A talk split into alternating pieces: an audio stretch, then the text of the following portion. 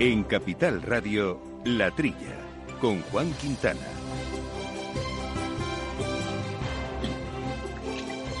Muy buenos días, gente del campo, y buenos días, amigos del campo y de sus gentes. Bienvenidos una semana más a este programa de agricultura, de alimentación, de ganadería, en estas situaciones excepcionales que nos está tocando vivir aquí en este país y en el resto del mundo con este gran problema que es el eh, coronavirus. Un programa que hacemos hoy de manera también eh, especial, eh, porque dentro de las medidas, como no podía ser de otra manera, que ha adoptado esta casa, Capital Radio, para la seguridad de sus trabajadores y también de sus familiares y en general de la sociedad, estamos emitiendo cada uno desde nuestras casas tanto en mi caso como nuestros invitados que también participarán telefónicamente y Jesús Moreno que aquí nos acompaña ya. Jesús, muy buenos días.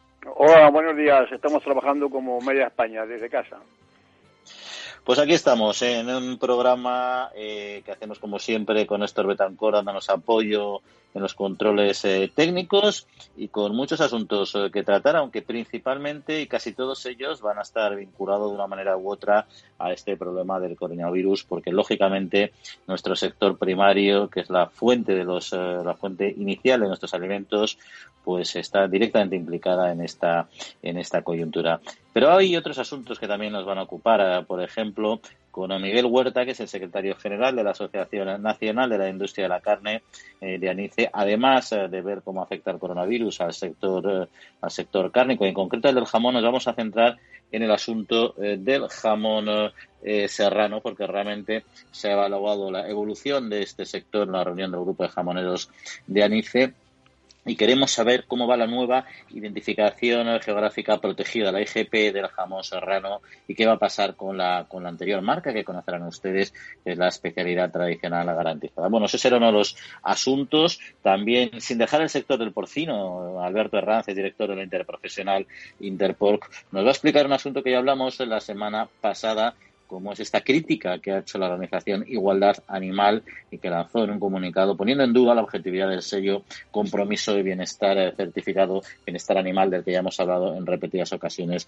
en este programa. Bueno, ¿qué, mm, ¿a qué se debe este ataque? Por supuesto, cómo ha reaccionado eh, Interporc y cómo ha puesto en valor pues este comité científico que realmente debe avalar este, este sello. Y en tercer eh, lugar, ya vamos a hacer una revisión general a cómo está afectando el coronavirus a nuestro sector primario. Problemas, si los están teniendo, cómo están reaccionando los profesionales eh, del sector y, por supuesto, también qué medidas están adoptándose eh, para poder trabajar de manera eficiente por el resto de la sociedad. Además de lo que hemos podido ver esta semana en los medios, ¿no, Jesús? Esos eh, tractores que han salido a las calles, ya no para protestar, sino para ayudar bueno, es, una, es un ejemplo que nos dan. Ah, además, es que generalmente la gente de ciudad no, no sabe mucho de, campo. Los que hemos estado en el campo muchos años, sabemos cómo, cómo, cómo manejan las máquinas nuestros agricultores, sobre todo las máquinas, los tractores con, su, con sus cubas de, para, para, para tratamiento de, las plagas en el campo. Lo manejan, vamos, como si fueran no digo yo como estos de, de, este ejército que tenemos de, la UME, vamos, yo cuando veo en televisión hablar de la UME digo, los agricultores son capaces de hacerlo igual o mejor que ellos, vamos. Bueno, pues así, así están las cosas. Le repetimos que el formato de este programa es un poco diferente a otros, eh, otros anteriores porque estamos emitiendo desde nuestras casas todos, con lo cual ya les rogamos disculpen eh, por anticipado cualquier problema que pueda surgir, que esperemos que no sea así. En todo caso, si le decimos en nuestro correo electrónico, como ya es habitual, para que lo tengan y lo utilicen para darnos cualquier opinión, información que consideren adecuada, que es la trilla arroba capitalradio.es y que también nos pueden seguir en nuestra cuenta de Twitter arroba la trilla debates.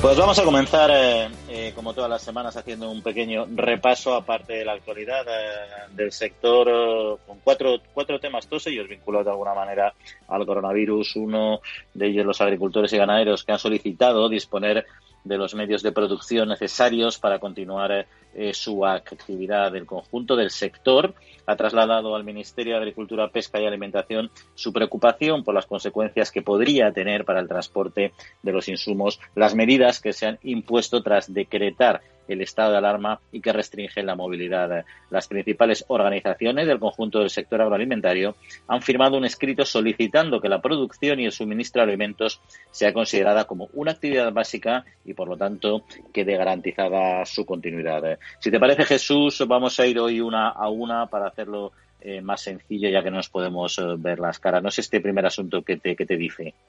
Bueno, pues, pues sí. Este grupo, este escrito que han dirigido a las autoridades es, es el más completo que, se puede uno imaginar. No son solamente los agricultores, ¿no? Hablando de insumos, eh, ellos son los que consumen abonos, semillas y, demás, pero es que es, es, todo, todo el sector, aparte de las asociaciones agrarias, la SAJA y, la UPA, COA y las cooperativas agroalimentarias, está todo el sector de, mm, como, si dijéramos, eh, los otros sectores que hay, como FEPES, de, que maneja eh, toda la producción de frutas y hortalizas y, plantas, eh, y, plantas ornamentales, ANOVE, AEPLA, no, no falta ningún organismo implicado en la agricultura que no haya, que no haya suscrito este, este escrito al ministerio y yo creo que es una cosa lógica no porque no, no quieren tener ninguna ningún problema en, todo el larguísimo recorrido que hace un, que, que, necesita el campo desde que se desde que se siembra hasta que se ven en, los lineales de toda Europa. También piden entre otras cosas el, el, se facilite el, transporte transfronterizo que eso es una, una petición lógica para que no tengan problemas nuestros camiones cuando cuando crucen las fronteras de, de, vamos los, países de, la Unión Europea. Yo creo que a esta petición no hay más que, que, que contestar afirmativamente, vamos. Sí, además, evidentemente, la materia prima, ese sector primario, decimos, fundamental para nuestra alimentación, pero los insumos son imprescindibles. En ese sentido, yo creo que el Gobierno está funcionando adecuadamente, entiende la realidad, la necesidad del movimiento de este tipo de mercancías. Y bueno, entonces tendremos oportunidad de hablar con Pedro Barato al final del programa, a ver que nos cuente un poco cómo está evolucionando. Pero hay otro asunto, en este caso veterinario, ya que los veterinarios continuarán atendiendo a los animales en granjas y clínicas, como por otro lado ya se esperaba. ¿no? Luis Alberto Calvo, que es presidente de la Organización Colegial Veterinaria, tras decretarse el estado de alarma, se puso en contacto con representantes de los ministerios de Agricultura y de Sanidad, precisamente con el objetivo de trasladar la disposición del colectivo veterinario a colaborar en la detención de la expansión del virus, así como para garantizar el mantenimiento de la producción en granjas y de esta manera asegurar el abastecimiento de alimentos. Eh, Calvo también indicó que no serán atendidos aquellos servicios que no presenten urgencia y que sí se pueden eh, posponer. Al final está claro que la sanidad de nuestra ganadería es eh, la sanidad y la garantía de nuestro abastecimiento. Hombre, es, plausible este, este, esta oferta de la organización colegial veterinaria, vamos, es que es una cosa que, que es importantísimo, porque claro, eh, los veterinarios que, se encargan de la sanidad animal en granjas y en explotaciones agrarias no, no, no, no tienen nada más que, vamos, eh, ofrecerse, ya lo hacen eh, en estos momentos. Lo que quieren decir yo creo que es que no se va a interrumpir esas atenciones que, que, existen eh, actualmente para que tanto los animales domésticos como todo, todo el gran grupo de animales de producción granjas de leche, granjas de, carne y demás, no, no tengan, no vean, no vean ninguna irregularidad en el impacto de, esta desgracia que, que nos, que, que, nos tienen preocupados como es el coronavirus. Y comentábamos, Jesús, al principio del programa que hay muchos agricultores que están ofreciendo sus tractores y sus equipos de fumigación a los ayuntamientos para que puedan desinfectar calles y lugares públicos de sus localidades, ¿no? Y así ayudar a frenar la expansión del coronavirus, ¿no? Desde el pasado lunes en concreto son muchas las localidades españolas que están trabajando con sus agricultores, alternándose en diferentes turnos y recorriendo calles y plazas con sus equipos de fumigación. Yo creo que es un ejemplo también de solidaridad y también la sociedad ve que cuando necesitan reclamar se manifiestan y se movilizan, pero cuando necesitan dar el callo y echar la mano, por supuesto, también, también lo hacen. Yo, yo no sé, eh, Juan, de quién habrá sido la idea. Eh, no sé si se, empezó en un, en un pueblo de, de, Badajoz, en Valdecazada, pero vamos, es general en, en toda España, en todos los sitios, en, en la Mendralejo, en Tomelloso, en Mengíbar, en Córdoba, en La Rioja, en Lérida, bueno, no se escapa nadie de esta oferta. Los agricultores saben manejar excepcionalmente eh, esta maquinaria, lo hacen en el campo y lo pueden hacer igualmente en la ciudad, en las calles, en, los parques, en, los jardines, como manejan ellos los tractores para, para el fumigado de, sus enfermedades de las plantas, pues lo hacen igual para desinfectar con una un líquido, tienen unos, unos depósitos en cada tractor de 2.000 litros, con lo que da da una cantidad importante para, para coger unas calles de un pueblo, unos parques, en fin, y tenerlo mm, totalmente desinfectado. Una mezcla de hipoclorito con, agua, que viene a ser como una lejía, y vamos, creo que es una, una, una opinión, vamos, es una, una acción plausible y además que hay que decir chapó y felicitar al que haya tenido la, primera idea de iniciar esta, eh, eh, estos trabajos. Y luego el Ministerio ha tenido que aclarar eh, eh, cómo afecta el estado de alarma a las explotaciones agrarias. Nuestros clientes eh, son conscientes de que una explotación agraria es un, es un modelo complejo por la distancia, por la necesidad de moverse sí o sí en muchos momentos a, a cuidar el cultivo, los animales, etcétera. hay una movilidad que es casi imprescindible, ¿no? Ahí no se puede teletrabajar, ¿no? Y el caso es que con el objetivo de solventar aquellas dudas a raíz de la publicación en el web del Real Decreto por el que se establece el estado de alarma, el Ministerio ha emitido una nota de prensa en la que se recoge pues, la situación para este periodo de las explotaciones agrarias y ganaderas, el comercio detallista, así como los procedimientos administrativos vinculados a la política agraria común, que han quedado interrumpidos los plazos para la tramitación de procedimientos en este, en este ámbito. En ese aspecto, la verdad es que es un sector complejo, ¿no, Jesús? Bueno, he, leído he leído en una, una este, de la UAG, la Unión de Agricultores y Ganaderos de, Navarra, han hecho, han publicado una, una cartilla de comportamiento completísima y muy sencilla que, que, para que los agricultores eh, tengan, la tengan presente en todos los movimientos de maquinaria, de personas, de, la ida y vuelta, de, los plazos para comer, en fin, es, una, un, es una, un, manual exhaustivo y muy sencillo que hay que felicitar a, la Unión de, Agricultores y Ganaderos de Navarra, pero eso lo, lo, extienden a todos los agricultores, es muy válido ese, manual. Muy bien, Jesús, pues hasta aquí el primer análisis de, noticias y en unos instantes pues vamos a entrar al fondo con el primer eh, tema de actualidad, como anticipábamos al principio del programa, muy relacionado, 100% relacionado con el jamón serrano. Seis de la mañana, nadie más en el campo. Pero sé que para tramitar la PAC no estoy solo. Con mil oficinas de Agrobank y más de 3.000 profesionales agrarios, CaixaBank está contigo día a día haciendo todos los trámites de la PAC y anticipándotela cuando lo necesites. Y además, solo por domiciliarla, te llevas una práctica mochila nevera. Agrobank, pasión por el mundo agro.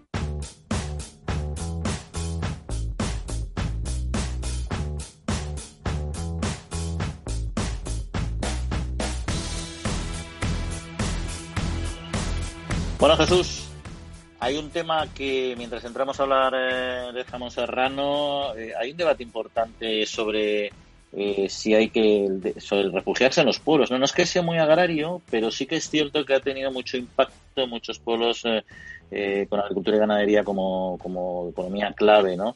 toda esta evolución, la incierta como la, es incierto como la manera en que evolucionará la pandemia pues también son los sentimientos de la población, yo creo, ¿no? Hay gente que hace las maletas y se ha ido a vivir a los pueblos a pasar esta pandemia, otros no, y en general ha habido una, un debate intenso sobre si debían de hacerlo o no, si eso generaba un problema y un riesgo para los habitantes de las poblaciones rurales y por ende también para su economía, al fin y al cabo la agricultura y la ganadería en buena parte, ¿no? Y parece que no está claro lo que es correcto y lo que no es correcto, más allá de que estés donde estés, tienes que respetar las normas de, de seguridad, ¿no? Hombre, esto eh, en un principio, pero el miedo es libre, desde luego. Parece lógico que, vamos, parece lógico que si en Madrid, como una ciudad tan, tan populosa, con 4 o 5 millones de, habitantes y, sus alrededores, pues que la gente diga, bueno, en el campo o en, el pueblo no va a pasar nada. Entonces, esa, eh, ese eso que, que ha habido en, un principio, mmm, parece que los expertos eh, y las autoridades pues dicen que, que, en definitiva que no ha sido lo, que no es lo, lo, más conveniente, sino no, no, no va en contra del aislamiento que, que, que, tenemos en general en, todas las ciudades. ¿no? Y los resultados, pues eh, ya habrá que verlos posteriormente. En principio, claro, eh, se, se, han, se, han, marchado, no, no al campo también, sino a las playas. Ha habido unos problemas en las zonas de, de, playa que, claro, eh, eh, ya ha visto la reacción que, que ha habido en la zona de, Levante, con una llegada de los baneantes de, siempre, pero que han adelantado el viaje para, para, estar allí. Creen que mejor que, en Madrid. Es una cuestión que está muy debatida y, no sabemos, en definitiva, eh, los resultados, vamos, que la incidencia que, pueda tener en, esta extinción del famoso virus que, tanto nos, nos preocupa. Lo que, lo, que, lo que pasa es que, claro, a los pueblos, yo por ejemplo he tenido oportunidad de moverme hace una semana por algunos pueblos que ya estaban ahí, bueno, hace el viernes pasado estuve aquí en, en concreto en la Sierra de Madrid, pueblos muy pequeñitos en la Sierra Norte, y había un cierto recalentón, ¿no? Pero claro, hablando con la gente, también les explicaba, es decir, a ver, si el problema no es que, no es que haya familias que se vayan a su segunda residencia, porque en el fondo tienen derecho a hacerlo, y, y yo no veo tan claro que lo hagan por huir del coronavirus, como porque les es mucho más fácil, imagínate, con hijos, etcétera, casas más amplias o con jardines, etcétera, que estar encerrado durante uno, dos meses o quince días, el tiempo que al final sea, en un piso pequeño de Madrid, ¿no? Entonces yo creo que esta decisión a mí me parece razonable y hay que entenderla. Otra cuestión muy diferente es la forma como la gente lo haya hecho. Es decir, que sí que es verdad que hay personas que han interpretado que eso es unas vacaciones y que por irse fuera pueden ya salir a dar paseos todos juntos, a montar en bicicleta por las vías pecuarias, etcétera. Y ese es el error. Es decir, tú tienes que irte a una zona si quieres, pero cumplir estrictamente eh, las normas que ha marcado el, Estado, el Ministerio, de la misma manera que lo harías en Madrid, en Barcelona o en Valencia o en la ciudad donde te hayas, desde donde te hayas movido, ¿no? Entonces, en ese sentido, yo creo que hay que ser razonable por ambas partes. Y, yo creo que si la gente cumple con las normas en sus segunda residencias, pues tampoco van a generar, no generaría mayor, mayor conflicto, ¿no? Pero bueno, ahí está uno de los eh, Hay, hay, hay una, una cuestión de, de los colegios eh, que están están dando las lecciones eh, a, través, bueno, yo, tengo un nieto de 13 años que trabaja más en casa que cuando va al colegio. Empiezan las clases por internet a las 9 de la mañana, están toda la mañana, en fin, que lo paran para comer y siguen las clases. A lo mejor tienen más cobertura en ese sentido, ese seguimiento, que fuera de Madrid, donde a lo mejor las comunicaciones no, no son tan perfectas como, como aquí. Esa es una parte negativa a esta huida con los niños, ¿no? Bueno, vamos a cambiar de tema. Vamos a entrar en el tema que nos ocupaba y que ya habíamos anticipado antes a nuestros oyentes. Y con concreto es que recientemente se ha evaluado la evolución del sector del jamón en la reunión del grupo de jamoneros de Y de bueno las nuevas eh, marcas de calidad cómo están evolucionando y de ello queríamos hablar y otros asuntos con Miguel Huerta, que es secretario general de la Asociación Nacional de Industria de la Carne. Eh, Miguel, muy buenos días. Hola, buenos días, Juan. Bueno, queríamos hablar un poco de, este tema del jamón, la IGP y la ETG, etcétera, que ahora explicamos lo que es, pero antes que nada, eh, ¿está estable el, sector del jamón actualmente en este contexto de crisis de coronavirus? Bueno, pues eh, no es el, producto más, más beneficiado por, por la crisis, ¿no? Hay que pensar que el jamón se consume mucho en hostelería, se consume mucho fuera de casa, eh, tomando una cerveza, en fin, con los amigos, y bueno, pues ahora con la hostelería cerrada, pues no es el sector que lo va a pasar mejor, ni mucho menos.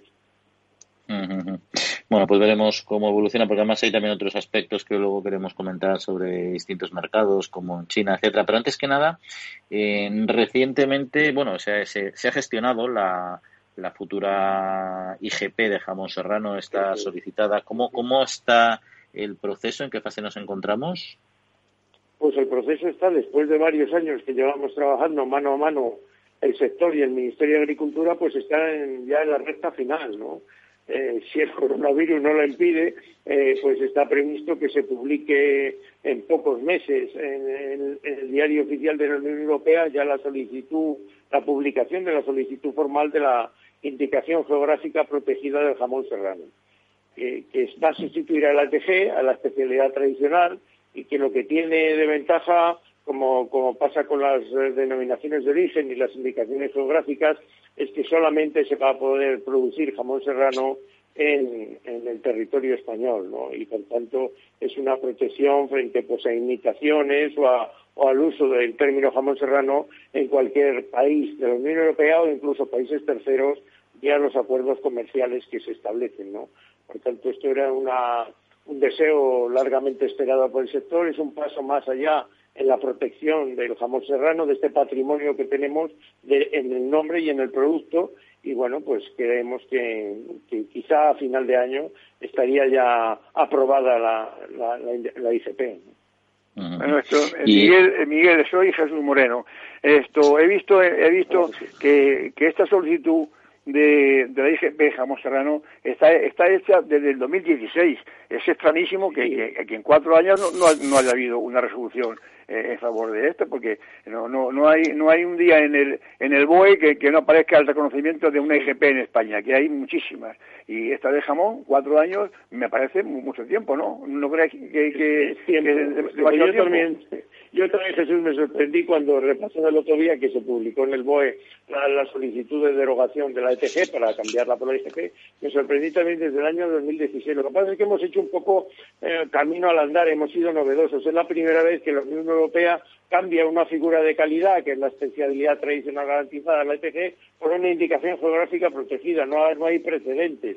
Entonces, quizá esto, y quizá bueno que ha habido que justificar ampliamente el origen de la vinculación con España, la reputación de este producto, bueno, pues la verdad es que el expediente ha sido largo, nos ha pedido muchas cosas la Comisión Europea, que junto con el Ministerio hemos ido contestando y resolviendo, y bueno, pues como digo, ya estamos en la recta final, es decir, queda publicarse en el diario de la Unión Europea para conocimiento internacional, que todo el mundo sepa que vamos a registrar esta indicación geográfica, y si no hay oposición, que no debe de haberla, desde luego no fundamentada, pues entonces en tres meses estará, es decir, que lo que se tarde, como digo, antes de final de año, por fin habremos llevado camino, pero es verdad que ha llevado tiempo, sí.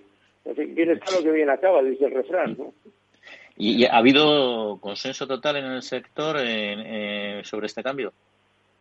Sí, la verdad es que en el, sector del jamón serrano se entendía que era un paso eh, mucho más avanzado en la protección del producto. En su día, hace muchos años, yo creo recordar que fue quizá en el 99, cuando se hizo la especialidad tradicional garantizada, pues que lo que era es, es fijar cómo se elabora el jamón serrano, cómo se ha de hacer el jamón serrano, pero eh, se podía hacer en cualquier parte del mundo porque en aquella época pues no se entendía una indicación geográfica tan amplia que ocupara todo el territorio de un país como es la que hemos planteado con el, con el jamón serrano. Eh, eh, luego después se ha ido cambiando, pues hizo, yo qué sé, el café de Colombia, otro tipo de productos que eran también indicaciones geográficas en la Unión Europea, pues quesos de Holanda, y, ya se cambió un poco el concepto, que había la posibilidad de hacer una indicación geográfica mucho más amplia y nosotros pues aprovechamos esa opción para pedir el cambio, ¿no? decir que... Y luego yo entiendo que es un eh, sector que necesita ampliar su mercado, su, mercado exterior, ¿no? Eh, ¿Cómo, está evolucionando este, este, este, espacio. Sobre todo también tenemos a China, como siempre una gran puerta abierta, pero ahora una situación especialmente compleja. También las relaciones comerciales, también vinculadas al coronavirus, entre otros factores. Sí, sí, efectivamente. que el, jamón serrano es el producto estrella de nuestra charcutería, es la categoría principal de los derivados cárnicos se está exportando eh, bastante, es el primer producto elaborado que se exporta, se exporta mucho a la Unión Europea, pero no se exporta tanto a países terceros. Yo creo que estamos en un 80-20. En la carne de porcino, por ejemplo, estamos ya casi en el 50-50. La mitad de la carne que se produce de cerdo en España se exporta fuera de nuestro país. Y entonces, en el, en el caso del jamón serrano, pues tenemos ese déficit. Nosotros tenemos que aprovechar los mercados internacionales, todos estos mercados del sudeste asiático, bien decía China, que es un gran reto, eh, y otros, y, ir abriendo, abriendo mercado y aumentando el número de empresas que pueden exportar, porque son las dos cosas, abrir el mercado, pero también los países establecen listados de empresas que, que no es fácil incorporarse a esos listados, y entonces pues es una forma de un filtrado, ¿no? un obstáculo al comercio. Pues, pues yo creo que ahí tenemos el reto de que el sector jamón pues se posicione en todos los mercados internacionales y ahora estamos, nuestros principales mercados de exportación están en, en, América, Estados Unidos y México, ¿no? Es decir, que en Asia, bueno, está luego Japón, que es verdad que puede ser el tercer o cuarto destino, pero como digo, mercados tan importantes como el de China, pues ni aparecen en el ranking de los primeros. Y ya para terminar, eh, Miguel, los precios del porcino intracomunitario son relativamente elevados, pues, de todos estos motivos por la por la crisis de peste porcina que hubo en China y el tirón que, tuvo sus exportaciones. Eh, ¿Eso puede implicar en un momento dado que para elaborar jamón eh, sea necesario traer cerdos extracomunitarios y eso sería compatible con, con la IGP?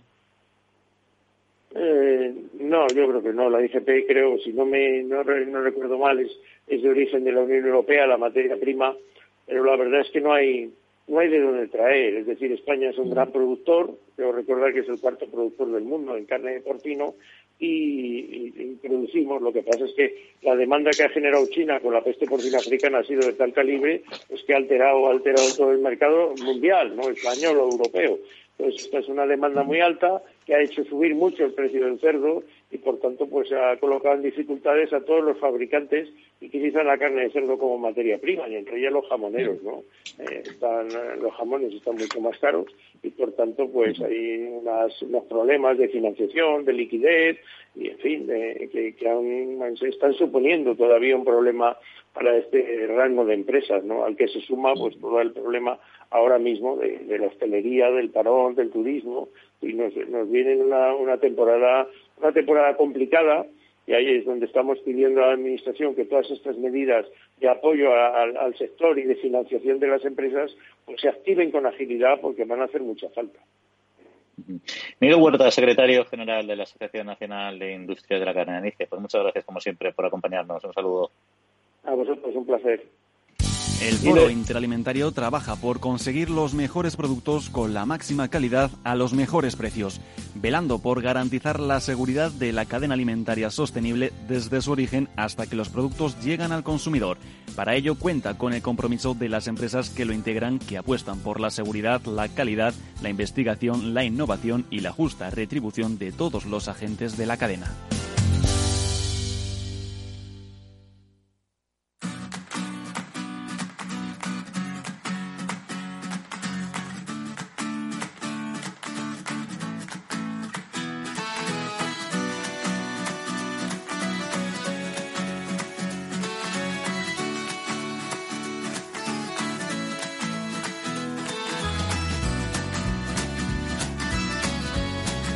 Bueno, pues interesante nuestro sector del jamón, pero hay otras cuestiones que marcan en la actualidad otras noticias y tenemos un segundo bloque, como todas las semanitas, con otros cuatro titulares a desarrollar. Por ejemplo, las recomendaciones de la Asociación de Porcino, las explotaciones para el coronavirus, con el objetivo en concreto de mantener el funcionamiento de las explotaciones y continuar garantizando el suministro de la cadena alimentaria, la Asociación de Productores de Ganado de Porcino ha propuesto una serie de recomendaciones que están encaminadas a mitigar los contagios de los trabajadores, así como los efectos en el caso de cierre de municipios. También se recomiendan otras medidas que se deberían adoptar fuera del puesto eh, de trabajo. Seguimos, Jesús, en el sector eh, del porcino, pero todos los sectores ganaderos también están tomando medidas bastante estrictas para para proteger a sus trabajadores, a sus familias, pero también a las propias explotaciones. Sí, sí, no, bueno, este eh, esta circular que, que ha hecho Amprogapol para el porcino, hombre, eh, generalmente son cosas tan tan tan generales para, para, el manejo en el campo que es extensible a, a, otros, a, otras, a, otras granjas, vamos.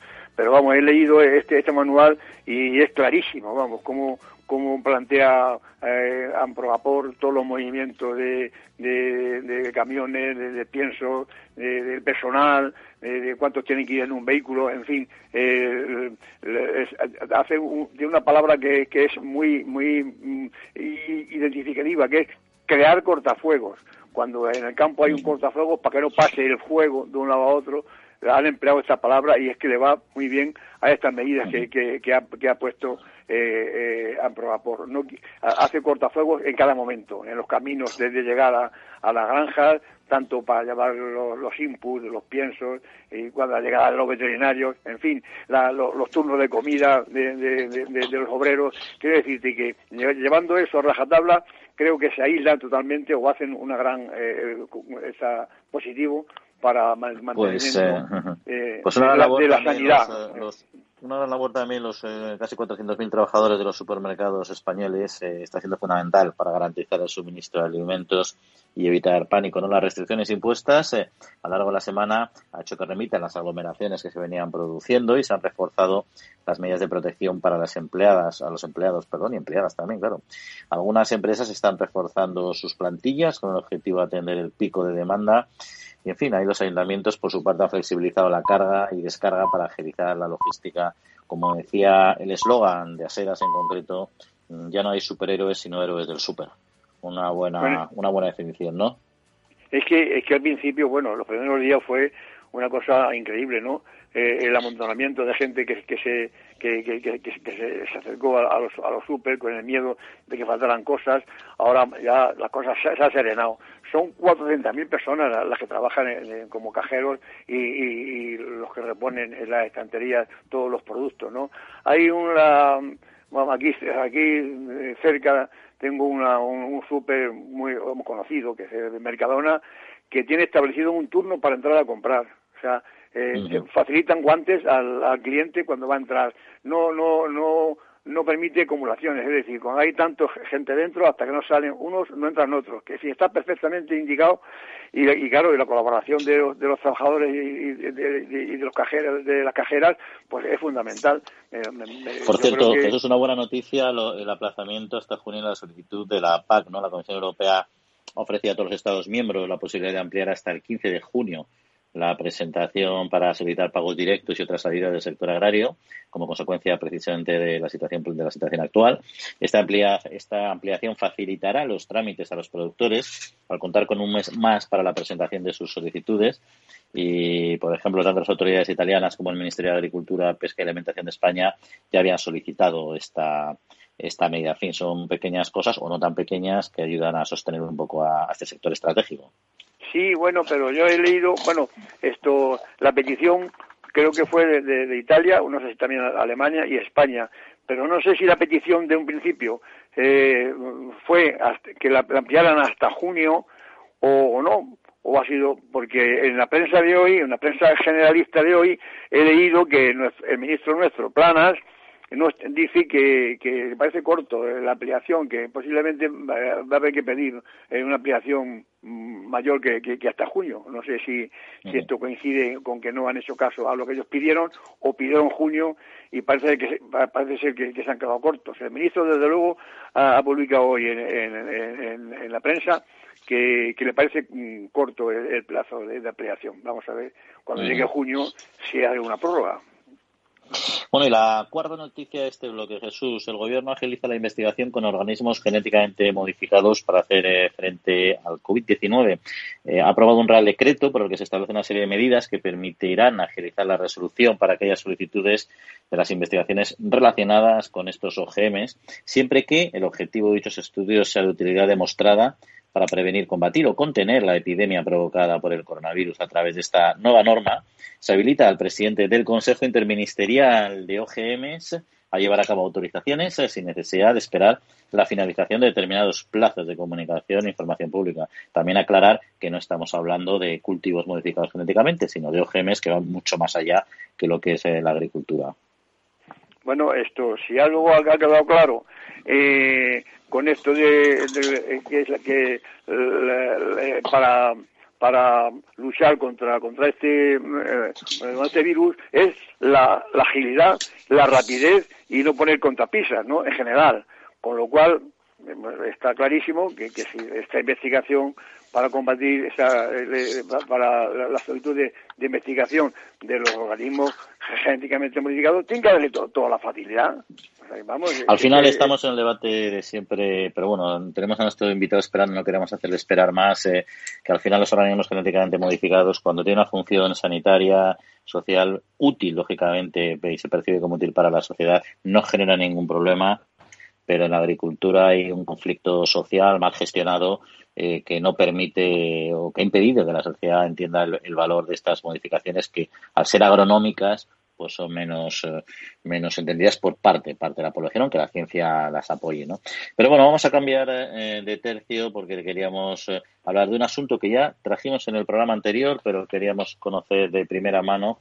Es que el pasado mes de febrero la Organización Igualdad Animal lanzó un comunicado poniendo en duda la objetividad del sello de compromiso de bienestar eh, animal, un sello que ha lanzado el sector eh, ganadero conjuntamente, que hemos comentado aquí en varias eh, ocasiones, pues nos parece la verdad es que una interesante aportación. Y bueno, Interporca ha reaccionado rápidamente, ¿no? Alberto Herranz es el director de la Interprofesional. Alberto, muy buenos días. Hola, buenos días, Juan. ¿Qué tal? Bueno, pues eh, si te parece un breve recordatorio también a los oyentes de, qué es este sello y qué organizaciones lo promueven para contextualizarlo un poco. Sí, bueno, aunque como habéis estado comentando ahora nos ocupan otros temas de especial importancia como son los temas de salud pública en los que estamos, como habéis dicho, pues intentando proteger a todos los trabajadores del sector porcino, pero también garantizar el suministro vamos a, un poco a ponernos en, antecedentes del, tema que comentabas. como ya dijimos en, otros programas, eh, es decir, Interpor, eh, a petición del sector, pues creó un proyecto y una iniciativa voluntaria, yo creo que de gran envergadura y de gran escalado y yo creo que muy bonita para satisfacer un poco esas demandas que teníamos sobre la mesa sobre el tema de bienestar animal y que esto fuera recogido en un producto con un sello para que lo pudiera identificar el, consumidor. Eh, ¿Qué podría decir? Bueno, son 40 años ya lo que nos avalan trabajando en la Unión Europea eh, sobre bienestar animal a nivel con todo el rigor científico y por eso también creamos un comité científico. Hemos estado trabajando con certificadoras, con ONGs, hemos recogido todas sus aportaciones. Al final hemos hecho un reglamento que es voluntario, que lo que establece es, yo creo que un paso más hacia adelante como un bloque a nivel mundial que lidera estos temas. Y dentro de la Unión Europea creo que el que está liderando este tema, aunque muchos no se lo crean, pues es el sector porcino y la ganadería en general eh, española, que estamos trabajando pues eh, intensamente en que las explotaciones, los mataderos, las industrias, las granjas puedan puedan hacer esto y además lo hemos hecho extensible pues a otros sectores. Estamos trabajando con otros interprofesionales del vacuno, del ovino, del pollo, eh, de los conejos, para que todos sigamos un, un mismo modelo y sobre todo con la gran satisfacción de que yo creo que se podrá recoger eh, por parte de la distribución, por parte del comercio minorista, que hoy en día tienen tanta importancia como ya habéis mencionado, y que llegue una información clara, transparente al consumidor. Y en este sentido, por tanto, los comentarios o las valoraciones o la crítica de igualdad animal entiendo que ha sido científicamente rebatida por vuestro comité científico. Bueno, eh, es decir, eh, es, un, es un reglamento tan transparente que lo está a disposición de todo el mundo, es tan transparente que trabajamos con otras ONGs eh, que son también muy serias y que han hecho observaciones y que han mandado cartas de apoyo a este reglamento, con lo cual estamos hablando que estamos de esta envergadura. Y además estamos abiertos a admitir cualquier sugerencia siempre y cuando sean serias y con rigor científico. Lo que no podemos dejar es de, contestar eh, y sobre todo con, para que no quede siempre la parte negativa, sino que se vean las dos las dos opiniones, pues eh, contestar a un documento que es una opinión que no tiene ninguna eh, ningún apoyo o ningún avalado por ningún organismo científico y además que está además muchas veces eh, dirigido por ya eh, una opinión cercada que es eh, antiproducción, antiproducción, antiganadera. Y bueno, pues eh, tenemos la suerte de tener un comité científico de expertos independientes que han demostrado su valía a través de la posición eh, participando en universidades, en, foros eh, de bienestar animal de la Unión Europea. Lo único que hemos hecho es darle el documento y que ellos mismos hayan hecho un comentario sobre dónde, eh, de qué carece esos comentarios. Y estaríamos encantados de explicarlo cien veces y de a las personas y ONGs que quieran saber más, explicárselo con, toda, con total transparencia. Y luego, eh, eh, sí, Jesús, ¿querías algo? esto, ¿me, oyes, Alberto? Mira, esto, Me, imagino, me imagino que luego eh, habrá un, una empresa independiente que sea la que la que con a, a, estas normas que han puesto vuestro el comité científico independiente sea el que diga el que el que avale ese marchado para cada productor no me imagino no e, efectivamente, es decir, eh, Interpor eh, ni ninguna organización del sector da este certificado, eh, sino que son, por un lado, la elaboración del contenido científico, lo establecen esa serie de entidades representativas científicas, como digo, totalmente independientes que analizan todos los puntos de este reglamento, pero que luego hay 11 entidades certificadoras ahora mismo que están encargadas eh, de verificar de forma objetiva y medible y cuantificable el cumplimiento por parte de los operadores del sector porcino de los requisitos marcados en este reglamento. Y son ellos los que deciden si se cumple o no se cumple, si se le debe dar una certificación o no. Hemos hecho, es decir, hasta este punto no hemos llegado eh, gratuitamente.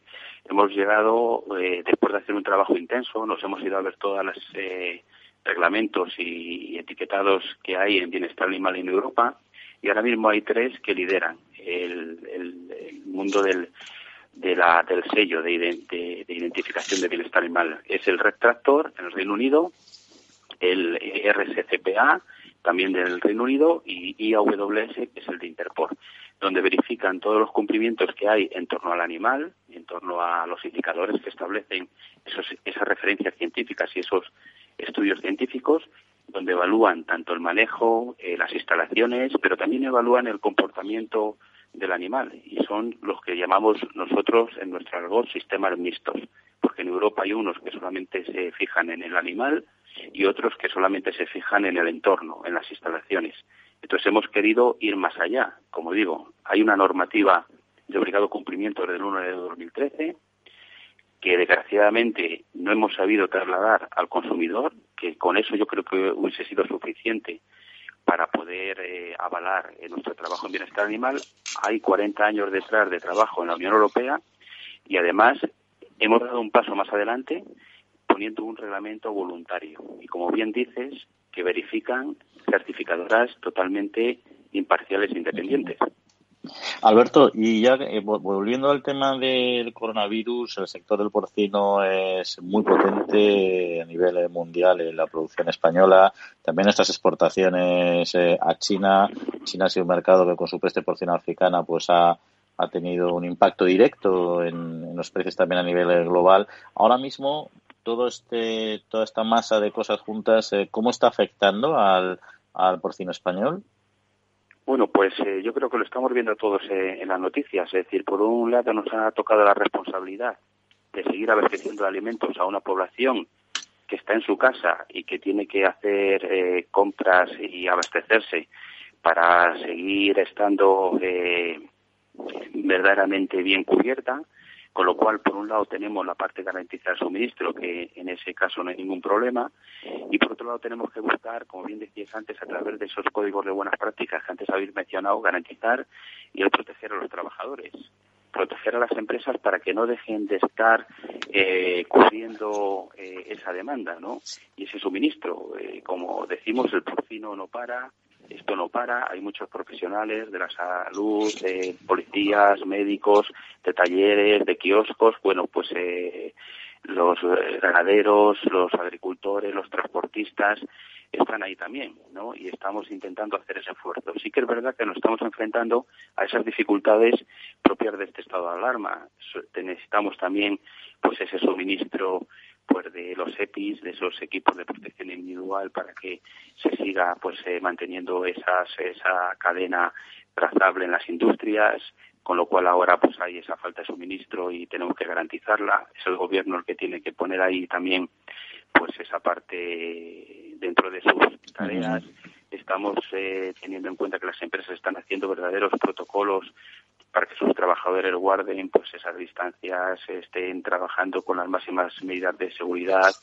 Estamos hablando que el sector cuando eh, cierra el canal Oreca, pues hay sectores como puede ser el cochinillo de Segovia, que se ven también afectados porque su canal de distribución es ese y tenemos que ser capaces también de, de cubrir esa, ese problema y ahí sí que son las autoridades competentes las que tienen que tenerlo en cuenta.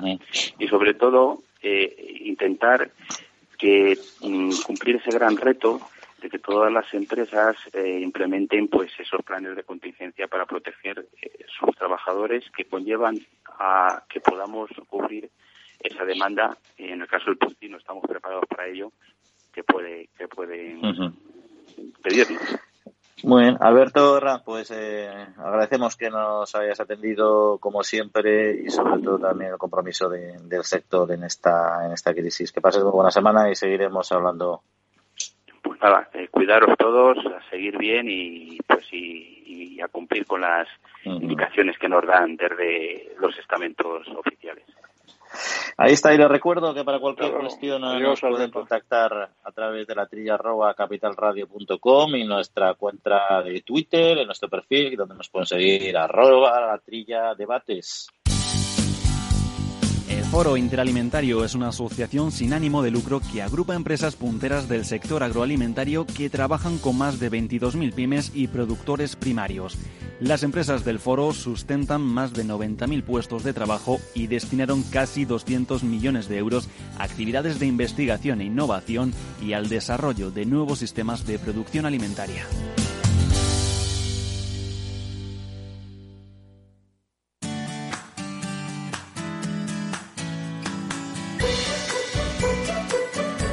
La Trilla, con Juan Quintana, Capital Radio. Bueno, Jesús, eh, pues eh, interesantes asuntos, lamentablemente todos en relación con el coronavirus, pero demuestra un poco la fortaleza y el compromiso de nuestros diferentes eh, sectores. Pero hay un asunto también que teníamos coleando de algunos programas anteriores que sí quería comentar, vinculado a las semillas, ¿no? a la reglamentación y a la innovación que van a velocidades distintas, ¿no? El clima y el crecimiento de la población, pues bueno, cada vez plantea más desafíos a la agricultura. Hay cambios climáticos eh, potentes, crecimiento exacerbado en muchas eh, zonas del planeta y esto debería responder a la agricultura debería responder a a estos retos con más innovación, ¿no? Sin embargo, en la Unión Europea la reglamentación y la innovación parece que como decíamos, van a velocidades distintas, ¿no? Sobre las semillas, pues veo obstaculizada muchas veces eh, su desarrollo tecnológico por las regulaciones y esto al final se acaba plasmando no solo en la viabilidad de distintos modelos agrarios de explotaciones, sino también una cierta inseguridad sobre nuestro futuro alimentario, ¿no?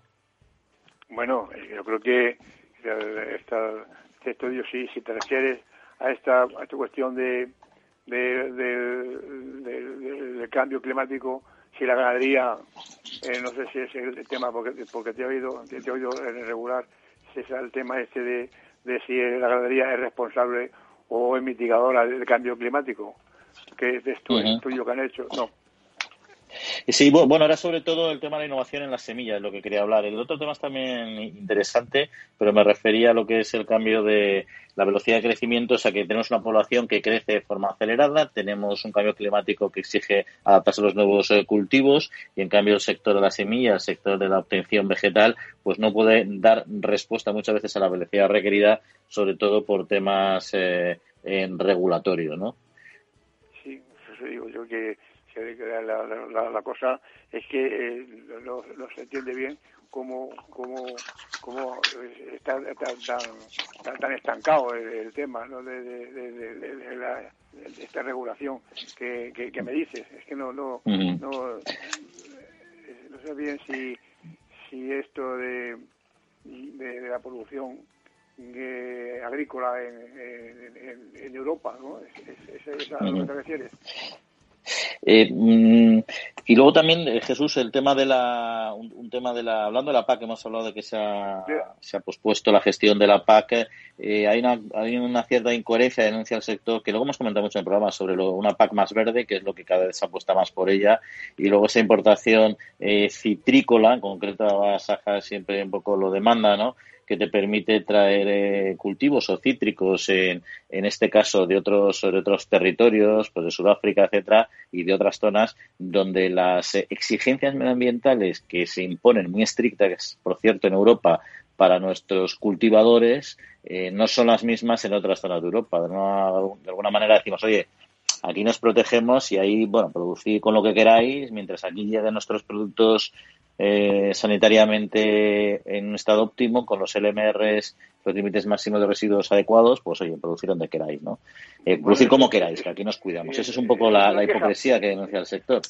Claro, es una queja permanente de, nuestros productores de, cítricos, que, no sé cómo, cómo la Comisión Europea, que yo creo que sabrá, yo creo que sabe de, sobra que las condiciones de producción de, de, de, África del Sur y de otros países no son las mismas que aquí con lo cual exigen a los, a los, a, los agricultores nuestros para, para la producción de, cítricos unas condiciones más exhaustivas y también el personal, los precios son, la, primero las medidas fitosanitarias, que, que, que, que, son, que, no son tan exhaustivas como, como las, las que están reglamentadas para, para Europa. Y claro, esto es una queja totalmente razonable, pero yo no sé qué pasa con el tema este de los cítricos, que nadie pone, pone no, no, no pone eso eh, eh, en, serio, ¿no? Tú, tú que, que, no me explico cómo la Comisión puede permitir, claro, importar cítricos, no sea por, por, los precios o a cambio de qué. A lo mejor es ese cambio de otra cosa que, que, los demás desconocemos. Bueno, a ver, siempre, siempre hay acuerdos, lógicamente, hay acuerdos eh, globales comerciales donde eh, no, no firmas un solo acuerdo en un sector, en un subsector incluso, sino que, bueno, lo engloba dentro de un paquete global, ¿no? A ver, eh, es cierto también que cuando se habla de que los productos entran y que hay medioambientalmente no se, no se controlan como aquí, eso es cierto, pero también es, es cierto que una vez que entra en esta frontera, el producto como tal debe tener las mínimas eh, cualidades sanitarias y medioambientales que, que, cualquier producto que se produzca dentro de Europa, ¿no? Pero claro, y, toda y, el consumidor, el consumidor europeo que es tan estricto y tan exigente para los productos de Europa, seguro que no sabe, seguro que, desconoce que los cítricos de, importados de, terceros países no tienen el control fitosanitario que tienen los nuestros. si no, no los tomarían, vamos. Eh, pero, pero yo fíjate, yo creo que no los tomarían o sí, porque, eh, o sea, cuando decimos que no tienen control fitosanitario, parece que son menos, menos o sea, que, se, asumen un riesgo. No, no. El producto en la frontera, tú no puedes haber echado un producto ahí que aquí esté prohibido, lo puedes haber echado en Sudáfrica, que cuando llega a la frontera puede tener el mismo límite máximo, el, el mismo nivel de residuos que el que está en Europa, que es cero, porque ya se han degradado y ya por, por supuesto no lo tiene. la cuestión es el compromiso del consumidor europeo que dice, oye, yo aquí estoy protegiendo el medio ambiente de la Unión Europea con unas producciones más sostenibles, ¿no? Pero si compro fuera, no estoy protegiendo el medio ambiente global del mundo, estoy protegiendo el medio ambiente nuestro, pero no global, porque en esos países sí que se puede producir con esos productos, por poner un ejemplo, ¿no? Y yo creo que ese es un poco, un poco el tema, ¿no? Evidentemente estoy contigo, el consumidor no lo sabe, y no tiene por qué saberlo y el producto es tan lineal, pues quiere decir que es saludable y si está en precio, pues lo consume, ¿no? Pero bueno, ahí estamos nosotros para eso, para informar de estas cosas, Jesús, y para aclarar un poquito la, al menos de la información que luego el consumidor es soberano y decide lo que, lo que ve más adecuado, ¿no? Y luego en este, en esta línea de fitosanitarios que, que comentabas, también había un dato, la Unión de Eura 2 eh, denuncia que los puertos de la Unión Europea interceptaron durante 2019 un total de 164 envíos, eh, fueron 100 en 2018, procedentes de terceros países con cítricos infestados de plagas y enfermedades. Eso, es, eso ya es otra cuestión, ¿eh? lo que representa un 64% más. Y como decíamos, Sudáfrica y China son los países de mayor número de casos eh, se, han se han detectado con 34 y 25 respectivamente y luego seguido cerca con países del Mercosur como Uruguay y Argentina con 23 eh, y 21, ¿no? Que esto ya es eh, diferente porque vienen con sus plagas, sus enfermedades y eso sí que hay que cortar la entrada en nuestro espacio económico. Ya, yo, eh, mm. eh, pensaba, decían, decían en un principio hace hace tiempo que los cítricos de, estos países terceros, por ejemplo en Inglaterra, que se, que se destinaban a zumo como si el zumo no, vamos, que, que no eran para comerlo directamente en fresco, ¿no? Con lo cual decían, bueno, como, como ese zumo, como... Vamos, Jesús, si te parece, que nos queda muy poquito tiempo y tenemos ya nuestro último invitado y queríamos eh, aprovecharlo. Ah, bueno, bueno. Y ese en concreto para hablar del sector, de lo que está pasando, cómo se está adaptando y cómo está actuando nuestro sector agrario con don Pedro Barato, que es eh, presidente nacional de Asaja. Eh, Pedro, muy buenos días y bienvenido. Hola, buenos días. Eh, bueno, eh, evidentemente sector agrario es un protagonista directo de esta crisis, es el primer responsable de que no se paralice la producción alimentaria y en este contexto complejo en el que vivimos, eh, ¿se mantiene la actividad normal del sector a nivel global o hay subsectores que, que se están resintiendo? Hay problemas, hay problemas ahora mismo, fundamentalmente con la mano de obra para determinados productos como el espárrago, como los cítricos, como lo que es sus sectores eh, en este caso de frutas y hortalizas, porque eh, hay que, tenemos que tener una normativa clara de qué es lo que, cómo hay que transportar o cómo, cómo se tienen que transportar los trabajadores. Por lo tanto, hay problemas en estos eh, subsectores y luego también con los contingentes que tenemos en esta época, tanto de Rumanía como de otros países, eh, para la recolección de la fresa o la recolección de frutas y hortalizas, pues estamos teniendo problemas. Otros sectores o otros subsectores de la agricultura y ganadería tienen menos problemas y algunos pues la actividad se está desarrollando con normalidad. Pero por resumirlo, problemas con la mano de obra fundamentalmente, fundamentalmente con la mano de obra son los problemas que estamos teniendo eh, ahora mismo. ¿El cierre de fronteras puede afectar de, alguna manera eh, al sector productor? Bueno, eh, las fronteras están abiertas para las mercancías y no debería ser así, pero si el problema es que no se pueden recoger determinadas frutas y hortalizas, pues desde luego eh, sí podemos tener podemos tener eh, eh, problemas, porque ahora mismo estamos en, el inicio ya de la campaña de frutas y hortalizas y fundamentalmente de, sus sectores como el espárrago, como los cítricos o como la fresa, pues estamos en, en plena campaña, ¿no?